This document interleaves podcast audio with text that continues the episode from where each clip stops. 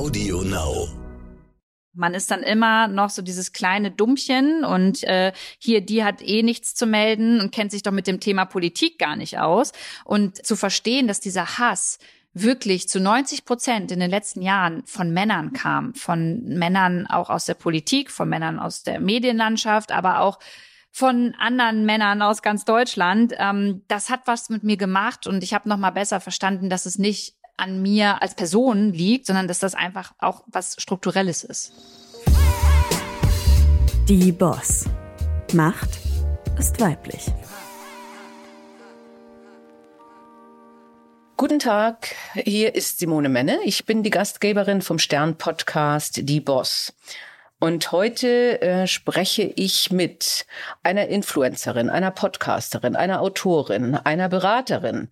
Äh, ich habe garantiert noch was vergessen, ähm, aber das Wichtigste für mich ist das Thema Influencerin, weil das für mich doch ein ziemlich fremdes Thema ist. Und äh, mit wem spreche ich da? Ich habe mir natürlich eine der bedeutendsten aus Deutschland ausgesucht, Luisa Dellert. Und ich bin wirklich geehrt, weil Frau Dellert, Sie haben schon Podcast mit Herrn Scholz und mit Herrn Lindner, also dem Kanzler und dem Finanzminister gemacht. Äh, Sie haben über 400, ich glaube an die 500.000 Follower. Äh, also da bin ich ja ein kleines Licht. Äh, also umso besser und toller und so mehr freue ich mich, dass Sie da sind. Herzlich willkommen. Vielen Dank für die schöne Anmoderation. Ich freue mich sehr. Und fangen wir doch gleich mal an. Influencerin ist ja inzwischen für junge Frauen häufig auch ein Traumberuf.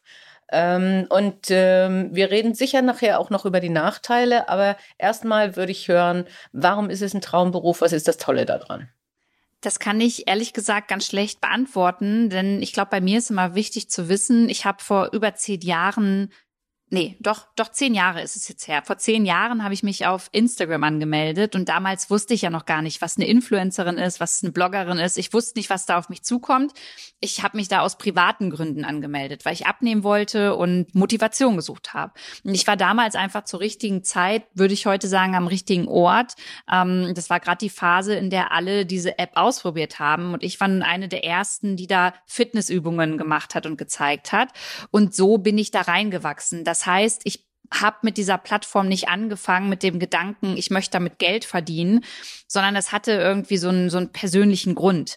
Und heute, wenn ich in Schulen unterwegs bin und mit jungen Menschen darüber spreche, dann sagen die natürlich äh, oft, hey, ich möchte es auch werden. Und ehrlich gesagt, rate ich dann immer dann von, davon ab.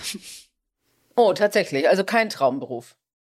Ähm, wie soll ich sagen, ich habe so ein bisschen das Gefühl, dass heutzutage junge Menschen das werden möchten, weil sie natürlich sehen, man wird auf Reisen eingeladen, man äh, bekommt irgendwelche Produkte zugeschickt und man verdient auch des Öfteren, ich würde schon auch sagen, wenn man groß ist und äh, gute Inhalte teilt, unverhältnismäßig viel Geld im Gegensatz zu anderen Berufen. Das ist natürlich mhm. nicht nur als Influencerin so, aber unter anderem eben.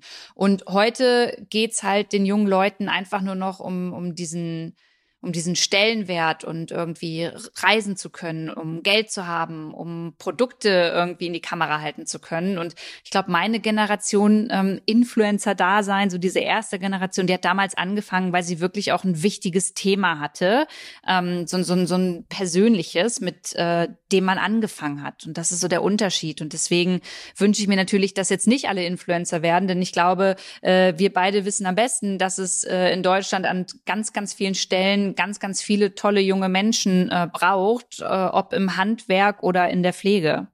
Na, das ist, das ist schon mal am Anfang eine wichtige Botschaft. Ich bin, bin 29 Jahre älter als Sie. Also von daher bin ich weit weg von dieser Welt. Und die Leute, mit denen ich spreche, die sagen, oh Gott, ich kann es gar nicht verstehen. Es ist ja der reine Konsum. Äh, andererseits, Sie sind ja immer noch Influencerin. Und das heißt ja wörtlich, Sie, Sie können Einfluss nehmen.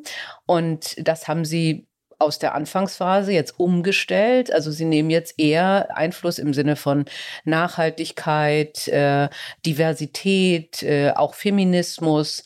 Ähm, und, äh, und in dem Sinne würde ich jetzt daraus ableiten, aus dem, was Sie gesagt haben, Influencer ist gut, weil man Einfluss hat und wenn man eine Motivation für ein bestimmtes Thema hat, man sollte bloß nicht einfach aus Konsum Bewusstsein Influencerin sein, um dann zu sagen, ey, kauf jetzt unbedingt diese Creme oder schmink dich folgendermaßen? Ja und nein, denn auch ich kann mich ja mit meinem Beruf, ich bin ja auch noch nicht äh, zu 100 Prozent weg von dieser Plattform, kann mhm. mich natürlich auch nicht dieser Kritik entziehen. Ja, auch ich mhm. kurbel ja in bestimmten ähm, Art und Weisen zum Konsum an, wenn ich auch nachhaltige Produkte vorstelle, bei denen man natürlich auch darüber diskutieren kann, braucht es das jetzt und bin ich nicht auch Teil äh, des Kapitalismus in dem Sinne und äh, kurbel das weiter an. Ähm, ich finde es halt immer ein bisschen schwierig. Über Influencer redet man ja heute wie damals über Blondinenwitze. Ja, das ist ja etwas, was mhm. man überhaupt nicht ernst nimmt.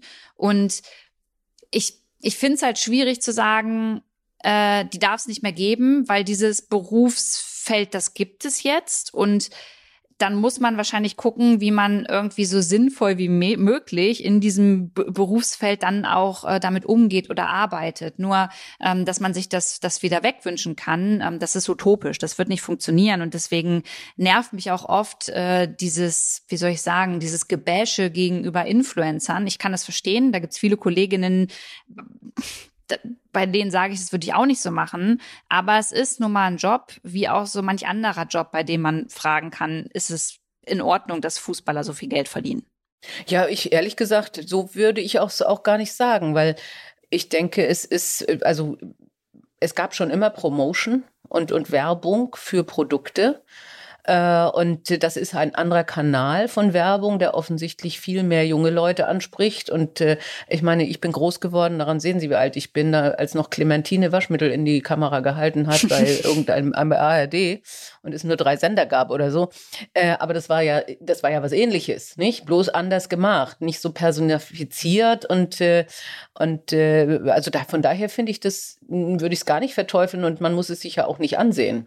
Also wenn man es total daneben findet, muss man sich ja nicht antun. Und andererseits finde ich schon interessant, wenn man von jungen Leuten wie Ihnen dann über solche äh, äh, Kanäle dann eben auch hört, woran liegt uns jetzt gerade, ja, und, und äh, vielleicht eben dadurch die Blase auflöst, die ansonsten so diese 0815-Werbung war. Mhm. Und, äh, und das finde ich, es gibt ja auch eine Chance durch das Influencertum. Auf jeden Fall. Und generell ähm, ist es ja so, dass die sozialen Medien, das ist immer Fluch und Segen zugleich. Ne? Also auf der einen Seite erreicht man damit einfach Menschen auf einmal aus aller Welt. Ja, man braucht nicht mehr Tage, bis man weiß, was dort vor Ort abgeht. Man kriegt das irgendwie im Minutentakt dann mit und ähm, man kann sich helfen untereinander übers Internet. Mhm. Und das ist toll. Und auf der anderen Seite gibt es natürlich auch die Gefahren und den Hass und den ganzen Konsum, der da stattfindet. Ähm, ich glaube, wenn wir uns da irgendwo in der Mitte bewegen, ist es vielleicht der, der, der gesündeste äh, mhm. Weg.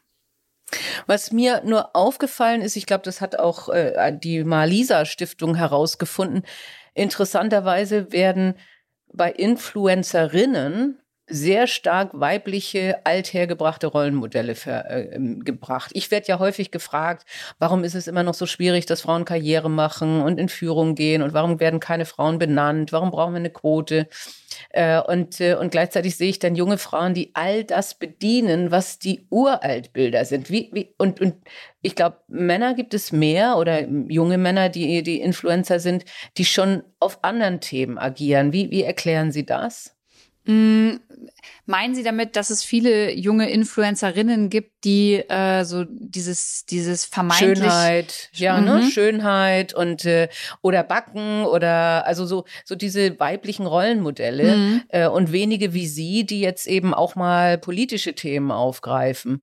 Ich nehme das ein bisschen anders wahr. Also ich finde, okay. dass es auch, äh, also es gibt halt auch eben viele Männer, die das machen und bei denen mhm. wird das nicht hinterfragt. Ne? Also es gibt ah. ganz viele männliche Influencer, die ganz viel Sport machen, oben ohne und die sich ganz viel mit Autos beschäftigen oder auch reisen oder äh, auch sich mit Mode auseinandersetzen.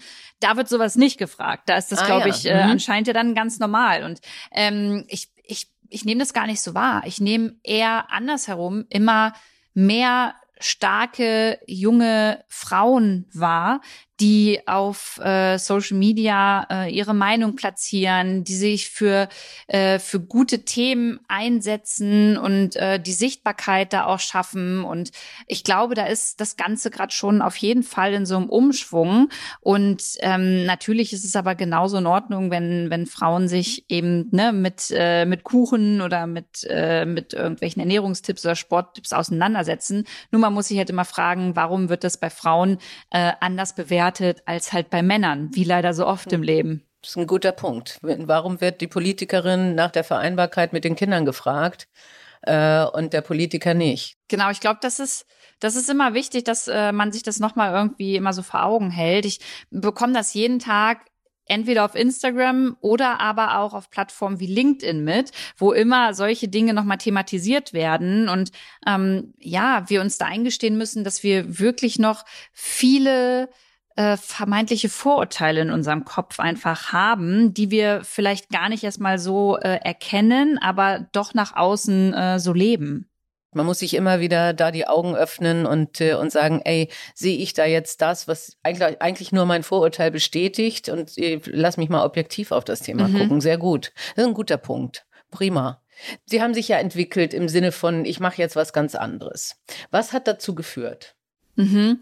Das ist eine sehr berechtigte und gute Frage, denn ähm, wenn man Influencerin ist, dann denken natürlich auch immer alle, hey, äh, man macht da jeden Tag und jeden Monat den Content, um ähm, bewusst Leute mit einem Thema zu erreichen. Und ich habe mich damals halt privat als Lou angemeldet und genau so würde ich behaupten, habe ich das im Großen und Ganzen auch bis heute durchgezogen auf dieser Plattform, nämlich dass ich nur über Themen spreche, die mich persönlich interessieren, ähm, die mich emotional erreichen und über die ich auch sprechen möchte. Also damals war es halt das Thema Fitness, weil ich abnehmen wollte. Ich bin mhm. damit bekannt geworden, weil Fitness-Influencerin, habe mein eigenes Programm rausgebracht, habe Festivals irgendwie veranstaltet. Dann hatte ich eine Herz-OP und die hat im Privaten halt dazu geführt, dass ich nicht mehr so viel Sport machen konnte.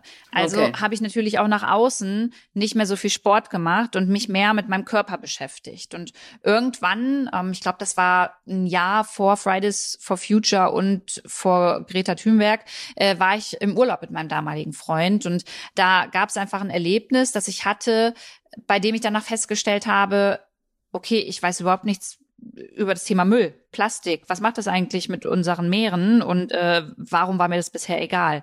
Und da war wieder so ein privater Punkt, an dem ich gesagt habe, hey, das interessiert mich so doll, das will ich auch teilen. Ähm, das will ich auch teilen mit meiner Community. Und ähm, ja, so mache ich das eigentlich immer. Und so kam, glaube ich, diese Entwicklung dann auch zustande. Und wie viel Zeit braucht man so? Also ist das ein Vollzeitjob? Ja, auf jeden Fall. Ja. Ähm, die meisten denken, glaube ich, dass eine Influencerin einmal am Tag ein Foto postet und dann eine Menge Geld damit verdient und ansonsten ein schönes Leben hat. Und es mag es auch bestimmt geben, aber ich kann da nur für mich sprechen. Mein Job sieht eigentlich so aus, dass ich morgens um acht anfange zu arbeiten und ähm, da bin ich auch nicht stolz drauf, abends im Moment um 22.30 Uhr aufhöre und auch am Wochenende arbeite. Ähm, hm. das, das ist schon relativ viel. Das ist auch das Pensum, das ich die letzten zehn Jahre gefahren bin und jetzt aber für mich mehr merke, das geht nicht mehr. Das und ähm, hm. darauf möchte ich auch gar nicht stolz sein. Ich glaube, am Anfang, wenn man sich selbstständig macht, ist das immer noch so. Da ist man mhm. dann ne, so mega euphorisch und sagt, ja, ja, wir müssen da jetzt alles reingeben und das verstehe ich auch. Aber irgendwann ist der Punkt erreicht, an dem man, glaube ich, auch merkt, Erfolg, Geld, das muss man alles an der Gesundheit und an dem Leben, das man dann irgendwie noch hat, irgendwie messen und ähm, sollte dann nochmal überlegen, was dann wie wichtig ist. Definitiv. Also, weil es lohnt sich alles nicht, wenn sie das Leben ja gar nicht genießen können, weil sie nur arbeiten und dann können sie auch mit dem Geld nichts anfangen. Ne? Richtig. Aber äh, sie machen ja auch eben viel. Sie sind ja auch mehrfach Gründerin. Also es ist ja nicht ja. nur Influencerin, sondern aus der Arbeit als Influencerin, wenn ich das so ein bisschen mir interpretiere in der Recherche, kam dann ja auch Gründung, genau. nicht? indem sie auch sagen, okay, das, was ich bei Social Media erlebt habe oder mein Engagement für Nachhaltigkeit, möchte ich auch als Firmengründerin umsetzen. Können Sie da ein bisschen was drüber erzählen? Ja, gerne. Also ich habe für mich einfach inzwischen festgestellt, dass ich auf Dauer gar nicht mehr immer vor der Kamera stehen möchte. Ähm, das war war und ist total schön, erkannt zu werden, eingeladen zu werden, über wichtige Themen sprechen zu dürfen und natürlich auch ein sehr komfortabler Job, wenn man auf Instagram Werbung machen und umsetzen darf, für, für, für die man Geld kriegt. Ja, das ist, ähm, ich würde schon sagen, schnell verdientes Geld.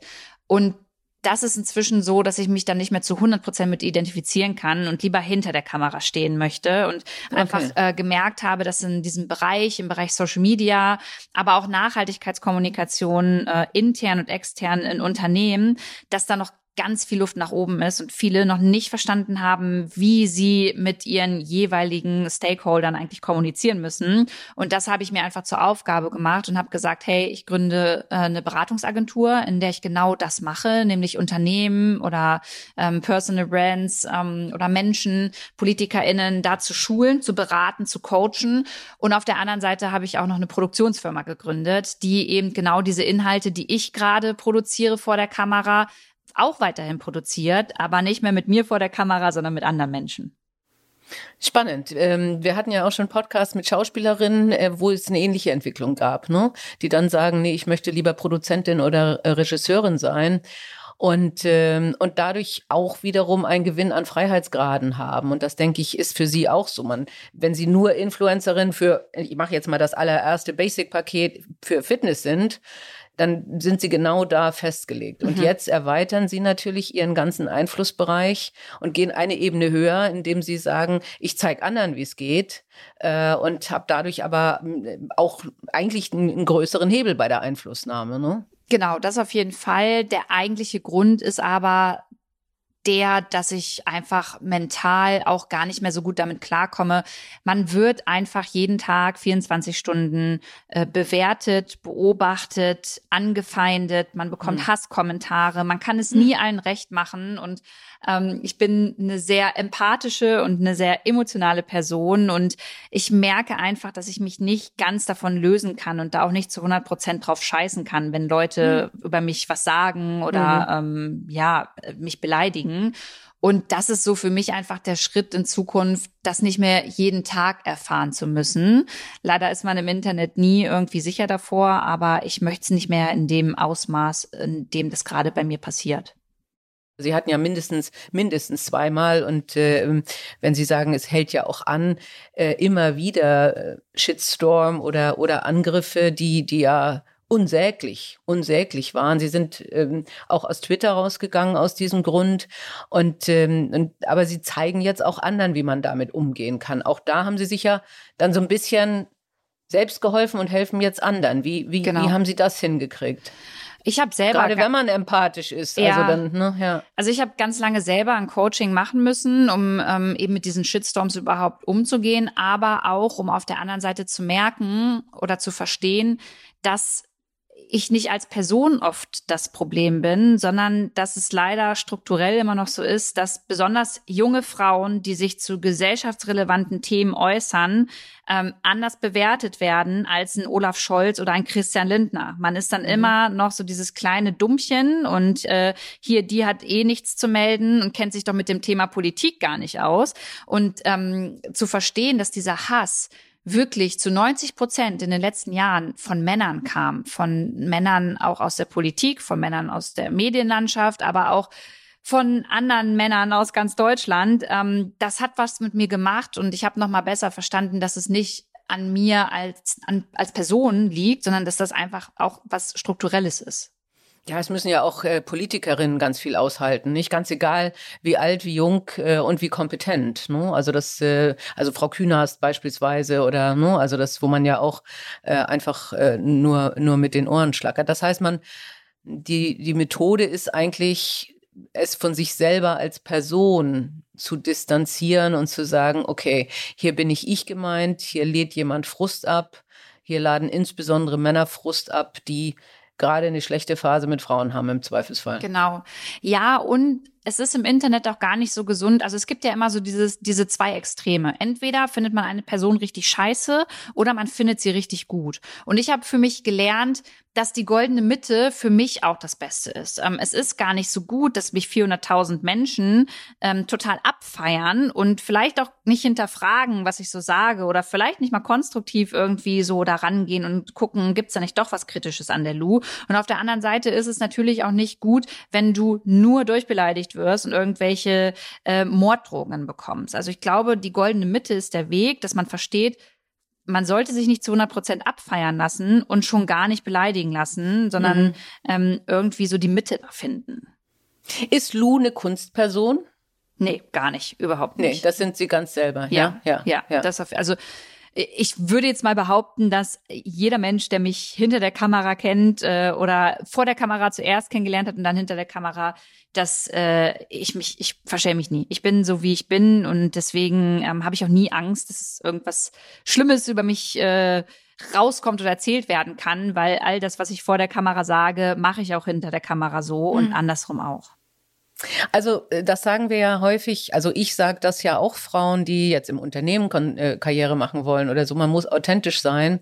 Andererseits ist ja Influencerin auch so ein Zwischending zwischen Schauspiel und äh, und sich und sie selber sein. Und durch, durch eine Kunstfigur könnte man natürlich die Distanz auch noch stärker bekommen. Aber ähm, weil sie eben so gesagt haben, die Lu, habe mhm. ich gedacht, ist, ist sie die Lu oder ist sie Luisa oder ist das eins? Nee, also es werd, ist eins. Genau, es ist eins und ich werde auch eigentlich immer Lu genannt von allen. Äh, okay, deswegen habe okay. ich das gerade so gesagt. Aber ja, so diese Distanz oder die Kunstfigur, das wäre nichts für mich, weil ich bin einfach schon ab Tag eins auf dieser Plattform sehr privat. Ich habe damals mhm. für meine Freunde gezeigt, wie ich Sport mache. Ich stand da in Sportunterwäsche und also das hat sich nie verändert und ich glaube, das wäre für mich auch komisch gewesen. Ich bin einfach ein extrem extrovertierter Mensch. Ich unterhalte mich gern, ich diskutiere gern, auch mit Menschen, die mich scheiße finden, weil ich es super interessant finde, immer wieder in so eine Diskussion zu gehen.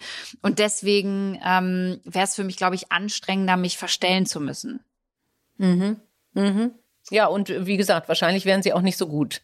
Also jedenfalls äh, hätten, würde ich das auch für mich so bestätigen. Ja. Ne? Also ja. das äh, gerade, wo wir gerade darüber reden, äh, Menschen, die nicht unbedingt einer Meinung sind, wo ich Ihnen ja auch absolut recht gebe, wir brauchen ja Diversität, um auch unterschiedliche Meinungen zuzulassen. Natürlich nicht Hate Speech oder sowas, sondern differenzierte Argumentation. Sie beraten ja jetzt vermutlich auch Menschen, die im Zweifelsfall, so wie ich, so eine alte 60-Jährige, die mal irgendwie sagt, okay, ich müsste mal jetzt vielleicht auch mal auf TikTok oder so. Ähm, wie gehen Sie denn damit um? Mhm.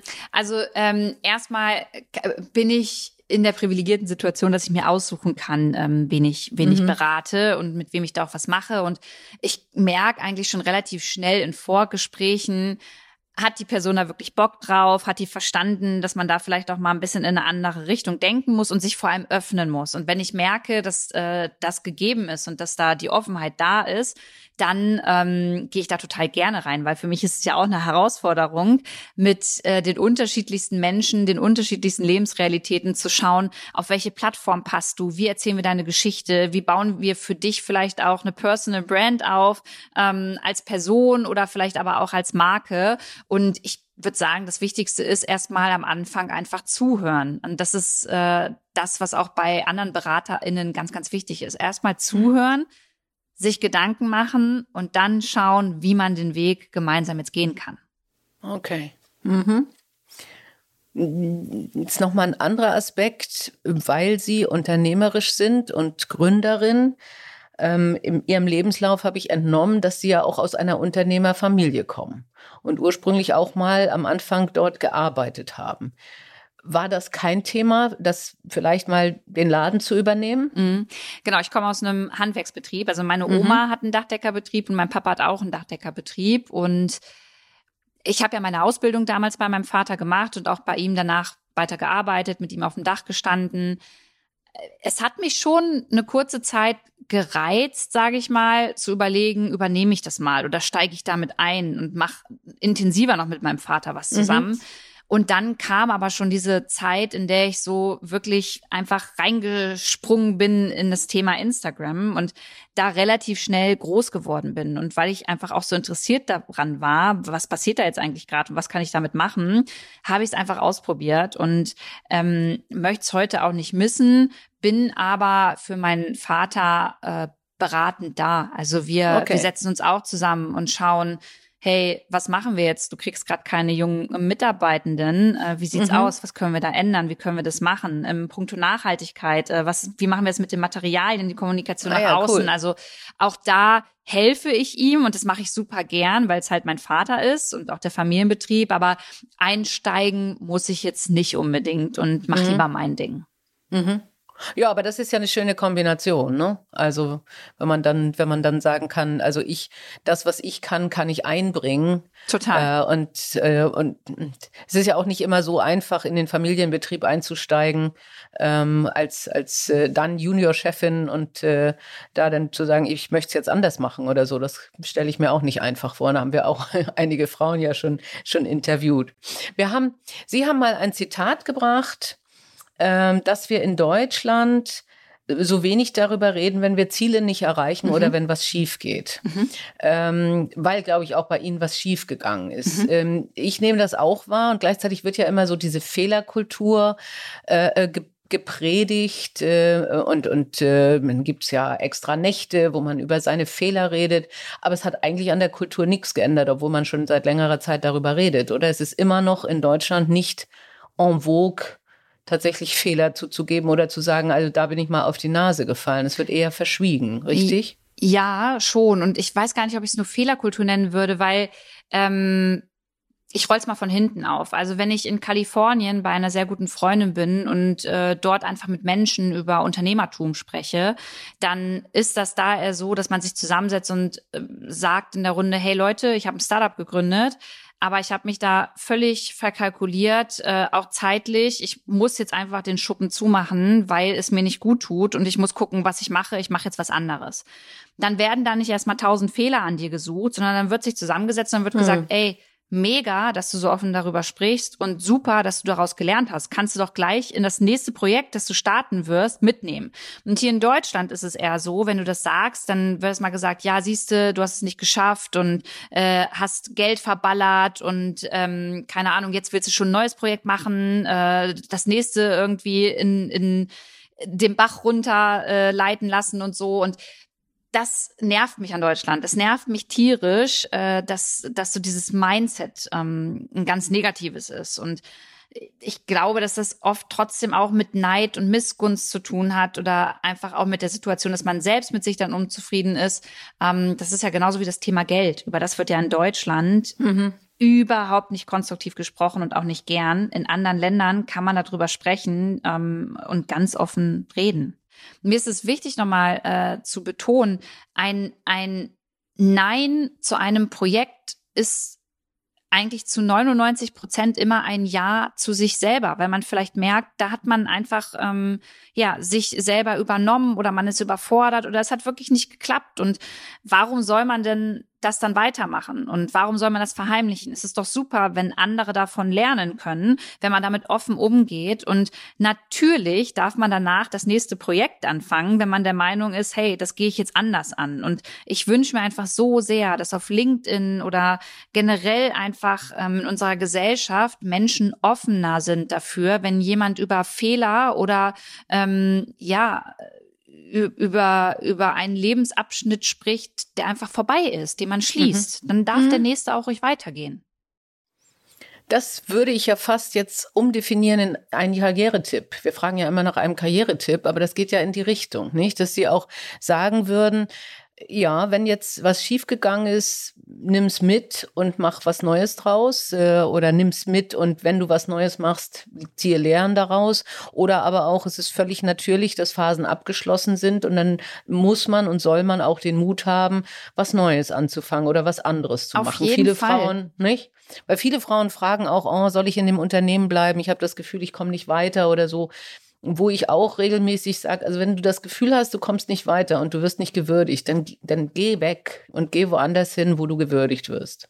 Genau, weil nur dann wird man ja auch wieder glücklicher. Und wenn man glücklicher Hm. ist, dann hat man auch den Kopf für Neues, ist vielleicht auch kreativer, hat auf ganz andere Sachen Lust. Und ähm, es sind schon so viele Menschen auf der ganzen Welt an Dingen gescheitert, beruflich. Und die haben trotzdem was anderes gefunden, was anderes gemacht.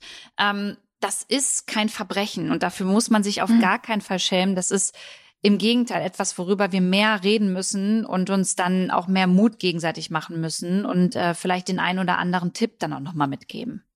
Sie sagen, es ist auch schade, dass man in Deutschland so wenig über Geld redet. Äh, ich bin der, in der Generation, wo man das tatsächlich wenig tut. Also ich habe nie Gehälter, ich habe mich nie getraut, Kollegen zu fragen, wie viel verdienst du eigentlich? Aber ich traue mich jetzt, Sie zu fragen. Ähm, also äh, irgendwo habe ich gelesen, Sie bekommen für einen Instagram-Post 4.300 Euro. Ist das mhm. immer noch so? Sind das die Preise? Mhm. Also ja, so im Großen und Ganzen. Ne? Das schwankt manchmal. Das kann mal ein bisschen weniger sein, das kann aber auch mal mehr sein. Kommt drauf an, welche Leistungen dann noch dazu gebucht werden. Aber das ist für mich auf jeden Fall ein Richtwert. Und der verändert sich natürlich, je nachdem, äh, guckt man jedes Jahr, ist man noch intensiver in den Medien, hat man eine größere Präsenz. Ähm, gerade auch im Bereich Nachhaltigkeit ist, ich bin natürlich nicht irgendeine Influencerin, sondern gerade in dem äh, Bereich mache ich ja sehr viel. Aber im Großen und Ganzen kann man sagen, äh, dass, dass das, was Sie daraus recherchiert haben, so ist, genau. Okay. Und ähm, was ich auch gelesen habe, was äh, auch naheliegend ist, ähm, als wenn man sich um das Thema Nachhaltigkeit und Diversität kümmert als Influencerin, ist man nicht so hochpreisig unterwegs, äh, als wenn man jetzt bei Kosmetik unterwegs ist. Äh, das heißt, sie kriegen faktisch haben sie dadurch einen Nachteil und sie hatten dann auch gesagt, okay, äh, diesen finanziellen Nachteil, den finanziere ich durch Crowdfunding, mhm. was teilweise schlecht ankam. Mich hat das überrascht, weil ich finde Crowdfunding eigentlich ziemlich ziemlich coole Idee, auch bei, sieht man ja auch bei Journalismus oder so. Man kann nicht umsonst mhm. recherchieren. Mhm. Ähm, würden Sie das jetzt nochmal machen? Mhm. Ähm, also zwei Sachen habe ich dazu, die man, glaube ich, dazu erklären muss ein bisschen. Zum einen, zu der Zeit, in der ich das Crowdfunding gemacht habe, war das Thema Nachhaltigkeit noch kein großes. Ich mhm. habe ja ein Jahr vor Greta Thunberg, mhm. vor Fridays for Future angefangen. Das heißt, wir wissen beide, viele Unternehmen springen jetzt natürlich auf diesen Zug auf, Total, viel zum ja. Thema Nachhaltigkeit zu machen. Deswegen war es damals nicht attraktiv und viele Firmen haben gesagt, ja, nee, also dafür haben wir jetzt kein Geld. Äh, das ist mhm. doch was, du machst doch was für, äh, für den Planeten, für die Umwelt so. Das ist doch eine Pro Bono irgendwie Kampagne. Deswegen war es da schwierig für mich, in das Thema Nachhaltigkeit reinzukommen und mich dann damit zu finanzieren, gleichzeitig aber durch Deutschland zu touren, PolitikerInnen zu begleiten. Ich hatte kein Format wie Funk hinter mir, die äh, mir das bezahlt haben. Ich musste einen Cutter mhm. selber äh, bezahlen, ich musste äh, eine, eine Videofrau selber bezahlen, die Fahrten selber bezahlen. Und deswegen dachte ich damals, hey, ein Tilo Jung, der macht das mit Jung und Naiv auch, und zwar schon länger. Ähm, warum kann ich das denn nicht? Und ähm, ja, warum ich das dann in dem Moment anscheinend doch nicht konnte, weil äh, das halbe Land äh, tatsächlich mich beleidigt hat nach diesem äh, Aufruf, ist, glaube ich, wenn ich heute rückblickend schaue, ich war einfach die erste Influencerin, die das gemacht hat. Heute machen das alle Journalistinnen, es machen ähm, mhm. irgendwelche Gamer auf YouTube oder Twitch. Das ist, das ist gang und gäbe, da wird gar nicht mehr drüber gesprochen. Aber ich war in diesem Jahr nun mal die erste, die das gemacht hat und hat deswegen auch den größten Shit abbekommen. Und ob ich das heute noch mal machen würde. Ich bin inzwischen in der privilegierten Situation, dass ich es nicht mehr brauche. Also inzwischen wird für Nachhaltigkeit, äh, für für diese Themen einfach auch angemessen das Geld mhm. dann bezahlt, wenn man damit okay. werben will. Und ähm, deswegen würde ich es jetzt einfach auch gar nicht mehr in Anspruch nehmen müssen. Okay. Mhm. Woher kommt jetzt Ihr Haupteinkommen? Ist das noch Influencerin oder sind das die anderen Geschäfte? Mhm.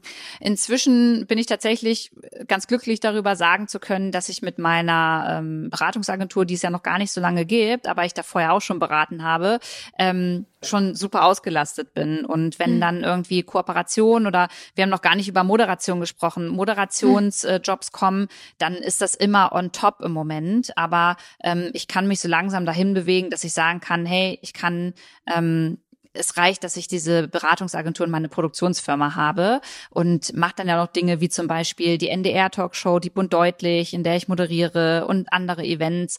Ähm, das sind mehrere Töpfe, ähm, in denen ich dann dementsprechend Geld generiere. Was man, das wissen viele vielleicht auch als Selbstständige natürlich dazu sagen muss, bei mir sind die Sommermonate eben die Monate, in denen ich dann aber auch nicht gebucht werde, mhm. weil Sommerpause ist, Firmen nicht werben, keine Moderationsevents. Ne? Also ich gehe jetzt zum Beispiel einen ganzen Monat ähm, arbeite ich gar nicht. Da, da mache ich nichts, da nehme ich null Euro ein. Das heißt, das variiert natürlich, was nicht bedeuten soll, ähm, das ist nicht viel Geld, was ich verdiene. Nur ich finde, das ist immer wichtig, auch nochmal dazu zu sagen, weil das vielen gar nicht bewusst ist. Die hören mhm. erstmal die Summe und wissen dann aber oft nicht, was als Selbstständige eigentlich noch dahinter steckt an, an Steuern, an äh, Krankenkasse, an vielen Dingen, die man eigentlich noch dann abgeben muss. Und ähm, das ist auch noch sowas, was eigentlich in der Schule noch viel, viel früher irgendwie besprochen werden müsste. Ja, da habe ich neulich auch mit jemandem drüber gesprochen, äh, dass äh, das wirklich, also ich glaube, ähm, ich habe ich hab in der Berufsschule einige Sachen gelernt, als ich die Ausbildung hatte, aber so zum Abitur, da war ich wirklich von wirtschaftlichen Dingen völlig, völlig unbeleckt. Mhm. Äh, also das, das stimmt und es ist immer noch so. Also das ist im Curriculum kommt das nicht vor. Ich war ja die Finanzchefin von Lufthansa und da hatte ich aber auch von Mitarbeitern dann die Frage, ja, jetzt habt ihr eine Million Gewinn gemacht, das war damals noch viel. Ähm, und was macht ihr mit dem ganzen Geld? Und wenn man dann sagt, ja, aber wir müssen Flugzeuge kaufen oder instand halten, äh, wir müssen äh, Häuser reparieren und, und solche Sachen, wir müssen auch investieren. Ähm, also da muss man viel erklären und da sind wir wirklich wieder bei der finanziellen Bildung, nicht? Ja. Ähm, weil, weil das wird äh, häufig völlig falsch verstanden, wenn so eine Summe aufgerufen ja. wird. Und, äh, und der, der zweite Punkt ist aber tatsächlich das Thema Influencerin. Ach, du machst doch nichts Großartiges, ne? Die hält ihr Gesicht in die Kamera und dafür kriegt sie so viel Kohle. Genau. Also das, das ist der zweite Aspekt. Also deswegen summiert sich oder potenziert sich, glaube ich, da äh, die, die, die Hasskommentare nochmal zusätzlich. Ja. Ne? Ja, ja. Sie haben ja auch mitgemacht, das haben wir ja beide gemacht, bei der Sternaktion Ich bin eine Quotenfrau. Nicht? War, war das bei Ihnen schon immer so? Also ich habe mit 50 erst gesagt, okay, wir brauchen Quoten. Ähm, und äh, vorher habe ich ja gedacht, okay, ich bin ja so gut, da werde ich, die werden mich ja erkennen und äh, das wird ja automatisch zu einer, zu einer Beförderung führen, bis ich dann gemerkt habe, nee, so ist es eben nicht. Und äh, ich denke, das ist auch ein Punkt, wo wir Frauen Mut machen müssen. Die Diskussion gibt's jetzt ja gerade wieder mit der CDU und der Quote, äh, dass man keine Sorgen hat, wenn man Quotenfrau genannt wird, weil man sagt, mach dir keine Sorgen, ich werde den Job wuppen. Äh, und vorher gab es halt nur Männer. Und da ist es einfach nur richtig, dass jetzt auch eine Liste mit Frauen da ist und diese Frauen auch ausgewählt werden. Und das heißt nicht, dass da jetzt ein Geschlecht gewählt wird, sondern dass eine genauso gute, aber Frau gewählt wird. Genau. Und äh, genau da braucht es auf jeden Fall in den nächsten Jahren in diesen Frauennetzwerken ganz viel Support, weil was natürlich kommen wird, das kann ich Ihnen jetzt schon sagen, wenn es dann mal eine Frau geben wird, die äh, ihrer Position nicht gerecht wird, was völlig menschlich ist und was auch Männern passieren kann, dann wird genau diese eine Frau medial 100 Prozent ausgeschlachtet. Das wird mhm. ausgeschlachtet und es wird mit dem Finger drauf gezeigt und es wird gesagt, seht ihr, deswegen ist das eine scheiß Idee mit der Quote. Mhm. Und genau da braucht es dann starke Netzwerke, ja, auch unter Männern tatsächlich. Es braucht auch Männer, mhm. starke Männer, die dann sagen, nee Leute, also sorry, das kann aber genauso gut mir als Mann passieren. Mhm. Und ähm, da bin ich gespannt, wie sich das entwickeln wird. Deswegen sage ich es immer wieder gerne, wir brauchen da wirklich viele Menschen, die dahinter stehen und die sich auch dafür stark machen und einsetzen und äh, nicht gleich bei dem ersten Schritt zurück, weil äh, vielleicht eine Person ähm, der, der Aufgabe dann doch nicht so äh, gewachsen war, dass man dann wieder das Handtuch schmeißt. Das darf nicht passieren. Also ein bisschen gibt es das sogar schon äh, weil es äh, ja auch auf Vorstandsebene in Deutschland ähm, einige Frauen gab, die sich nicht lange gehalten haben. Interessanterweise kommt dann auch immer wieder mal eine Anfrage von Medien, ja schon wieder eine Frau, äh, die da das als Vorstand nicht geschafft hat, wo ich dann eine Statistik aufrufe und sage, Frauen halten sich länger in Vorständen als Männer. Mhm. Es wird nur anders wahrgenommen. Sind wir wieder bei dem Thema Wahrnehmung, mhm. wie vorhin bei den jungen Influencerinnen, mhm. nicht? Dass nämlich jede Frau, die jetzt einen Vorstandsposten verlässt, vorzeitig, da wird gleich die Frage gestellt und sofort gesagt, ah, schon wieder eine Frau. In Wirklichkeit gehen viel mehr Männer. Da wird es aber als Normalität wahrgenommen. Ja. Und das andere ist natürlich auch, dass ich schon erlebt habe und das habe ich sehr begrüßt, dass in einem Fall tatsächlich auch verschiedene Frauen dann gesagt haben, okay, wir werden jetzt vielleicht nicht konzertiert, aber auf unseren Social-Media-Kanälen oder eine in der Presse und so weiter dann auch mal genau diese Unterstützung leisten dieser Frau, ähm, damit es Gegenstimmen gibt. Also und das, äh, da haben Sie völlig recht, äh, da das muss instinkthaft immer in diesen Fällen einsetzen, ähm, weil sonst wird es missbraucht. Die genau. Befürchtung habe ich auch, ja. Ja. Kommen wir noch mal zu den Gründungen. Sie haben zwei Firmen gegründet, also Sie haben mehr als zwei Firmen gegründet, aber jetzt haben Sie zwei Firmen, eine mit Ihrer besten Freundin und eine mit Ihrem Partner. Mhm. Wo per se, ich sage jetzt mal, die Unternehmensberatung sagt, oh du lieber Gott, das mhm. geht ja gar nicht gut, äh, das sollte man nicht äh, vermischen. Wie schaffen Sie es, dass Sie da nicht in Konflikte geraten, beziehungsweise das professionelle und das Privatleben auseinanderhalten können? Also erstmal, ich schaff's nicht, dass da keine Konflikte äh, entstehen. Das, das wäre, glaube ich, auch zu romantisch zu denken. Ich habe jetzt eine ganz tolle Zeit für immer und ewig mit meiner besten Freundin und mit meinem äh, Lebensgefährten. Das ist nicht so. Ähm, wir streiten, wir diskutieren. Aber ich glaube, es ist ganz wichtig, das mit Leuten zu machen, bei denen man weiß, man diskutiert und streitet so, dass man danach sich auch wieder einig sein kann oder sich auch einig ist, dass man sich mal an einem Punkt nicht einig wird. Und ähm, mir haben viele davon abgeraten, aber ich höre immer auf mein Bauchgefühl und ich finde es immer wichtig, auszuprobieren. Und wenn das nicht funktioniert, also meine beste Freundin kenne ich jetzt seit 16 Jahren. Wir haben zusammen den Online-Shop gemacht. Wir meine beste Freundin, die würde alles von mir bekommen und andersrum auch. Mhm. Also wir sind wie, wie Schwestern und deswegen geht für uns nichts über unsere Freundschaft und auch kein Geld. Und deswegen bin ich mir da ganz sicher, dass wir uns nicht streiten. Und ähm, mit meinem Freund ist das ähnlich und in der Produktionsfirma, das muss man vielleicht noch dazu sagen, bin ich eher sowas wie die Außenministerin, würde ich sagen. Okay. Mhm. Ähm, ich bin da nicht operativ mit drin, sondern äh, bin eigentlich diejenige, die dann äh, anderen Unternehmen oder Menschen vorschlägt, Mensch, du willst ein, äh, du, du willst ein spannendes Projekt umsetzen, dann sind wir die richtigen für dich. Mhm. Aber da bin ich operativ nicht mit drin und das ist auch bewusst so äh, entschieden, damit wir eben nicht den ganzen Tag aufeinander rumhängen. Aber dass eine Beziehung äh, darunter auch leiden kann, das ist gar keine Frage. Und da sind mhm. wir gerade auch noch dabei, das auszulotsen, mhm. viel zu sprechen, viel zu überlegen, mit welchen Tipps und äh, Tricks gehen wir damit um, dass wir abends nicht mehr über die Arbeit sprechen, äh, der Laptop nur im Büro bleibt und nicht mit ins Wohnzimmer kommt. Also so eine Sachen äh, werden da natürlich auch ausdiskutiert. Mhm. Ja, ist glaube ich auch nochmal wichtig. Aber, aber auch, Sie haben völlig recht, auch Gutes auszuprobieren. Äh, auch da können Sie im Zweifelsfall später wieder beraten und sagen, ey, guck mal, folgendes sind die Regeln, wenn ihr sowas gemeinsam macht. Ne? Ja, ja, und mir ist es halt nicht unangenehm. Also ähm, viele, ich meine, ich habe ja noch diesen Druck, dass ich in der Öffentlichkeit stehe. Ich ziehe jetzt ja. auch mit meinem äh, Lebensgefährten zusammen. Und natürlich kann das sein, dass wir in einem Jahr oder in zwei uns die Köpfe einschlagen und uns wieder trennen oder auch hm. getrennte Wohnungen haben. Das, das kann alles passieren. Es kann aber auch passieren, dass wir unser Leben lang zusammenbleiben. Und ähm, das sind ja auch immer so Vorurteile oder Meinungen, die andere Menschen über einen bilden und dann sagen, ja, es kann ja gar nicht funktionieren. Aber woher will ich das denn wissen, wenn ich es nicht ausprobiert nicht habe? Ausprobieren. Und mhm. wenn es nicht funktioniert, auch in einer Beziehung, auch in einem Unternehmen, da muss man es ändern. Dann ändert mhm. man das und macht entweder anders weiter oder lässt das. Und ich finde, dass ich, ich hatte nie Angst davor zu sagen, dass etwas dann doch nicht funktioniert, ähm, weil ich halt genau wie Sie gesagt haben, er denke, andere können da noch profitieren von.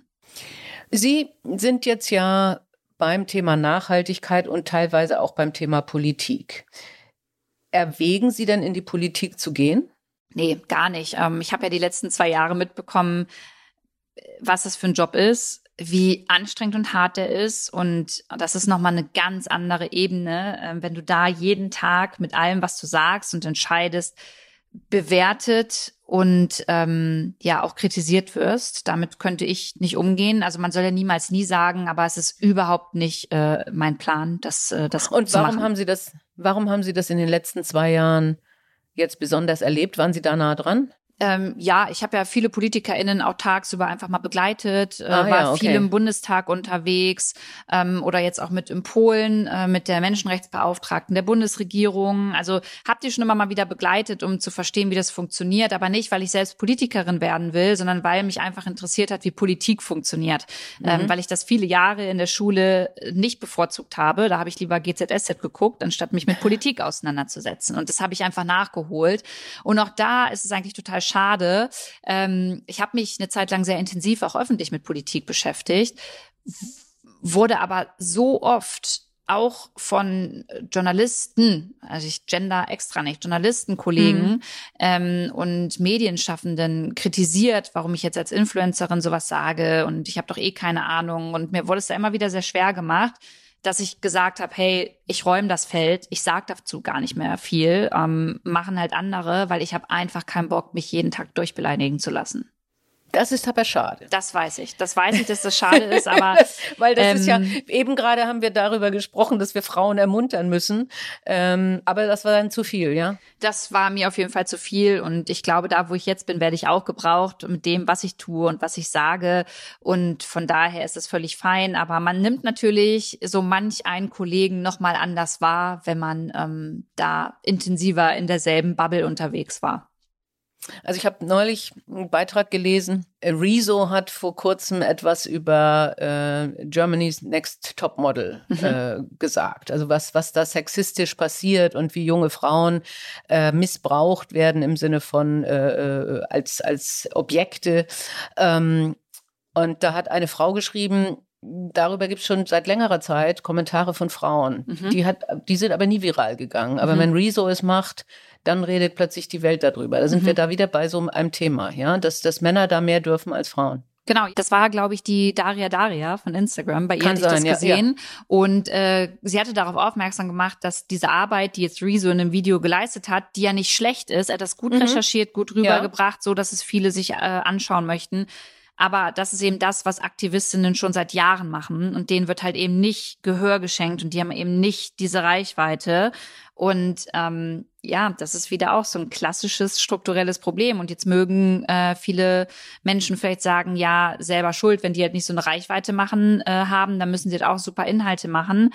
Aber ja, manchmal sind da Männer auch im Vorteil. Ja, ja. Aber Sie hätten ja die Reichweite. Ich hätte die Reichweite, aber ich habe nicht mehr die Muße. Also ich mache ja immer noch journalistische Inhalte so auf allen Ausspielwegen mit äh, meiner Produktionsfirma und auch dem einen oder anderen Format, das ich habe.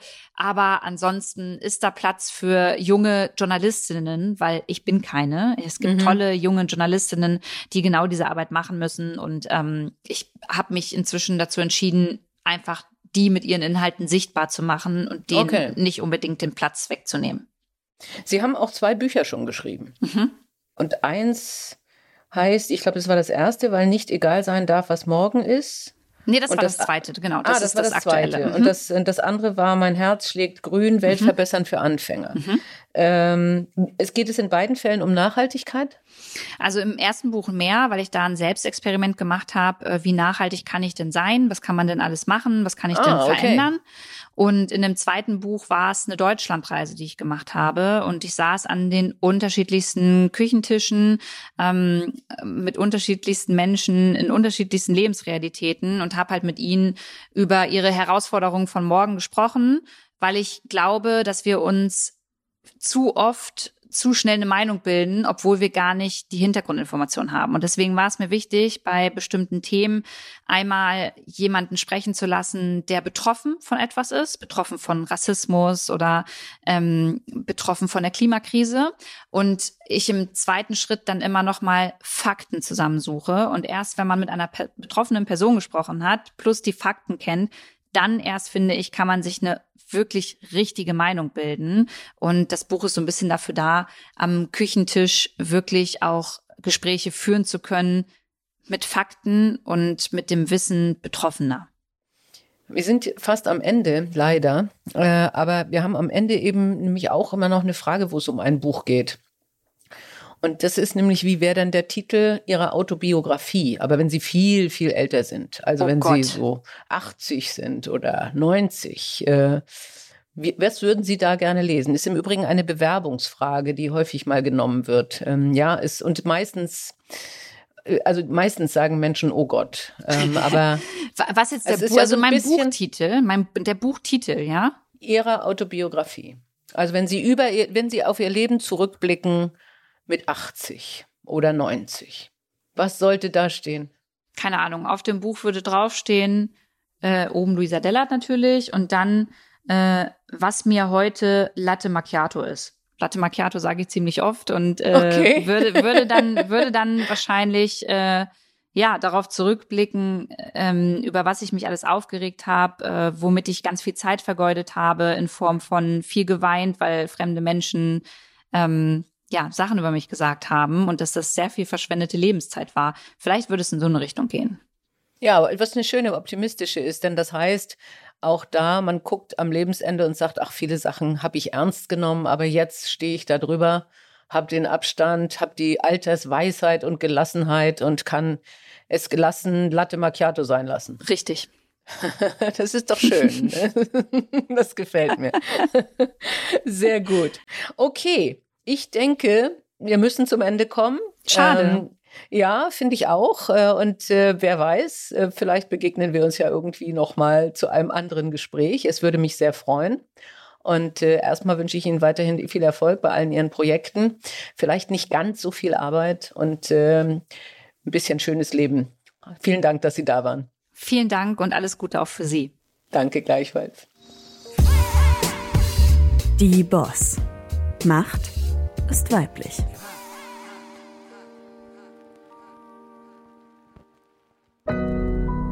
Audio Now.